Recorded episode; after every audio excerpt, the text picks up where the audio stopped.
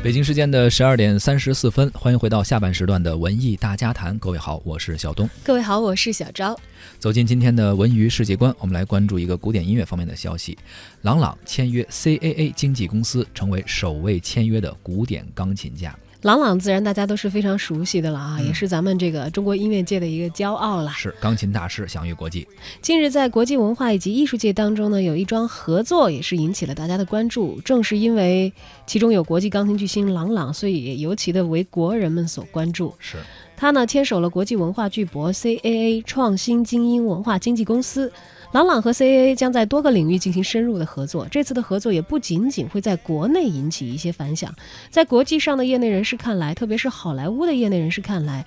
也是对这一次朗朗和 CAA 的合作非常的充满期待的。CAA 呢，呃，它的全称叫创新精英文化经纪有限公司啊，是一九七五年成立于美国的这么一个经纪公司，在电影、电视、音乐、舞台剧、游戏、体育，包括互联网领域，都为众多的艺人进行代理的经济事务，所以说实力是非常强悍的。包括我们非常熟悉的汤姆克鲁斯、汤姆汉克斯，还有包括导演斯皮尔伯格、卡梅隆等等，实际上都是签约到这个公司的，所以实力是非常巨大的。而在古典乐方面，郎朗也是第一位签约的古典钢琴家。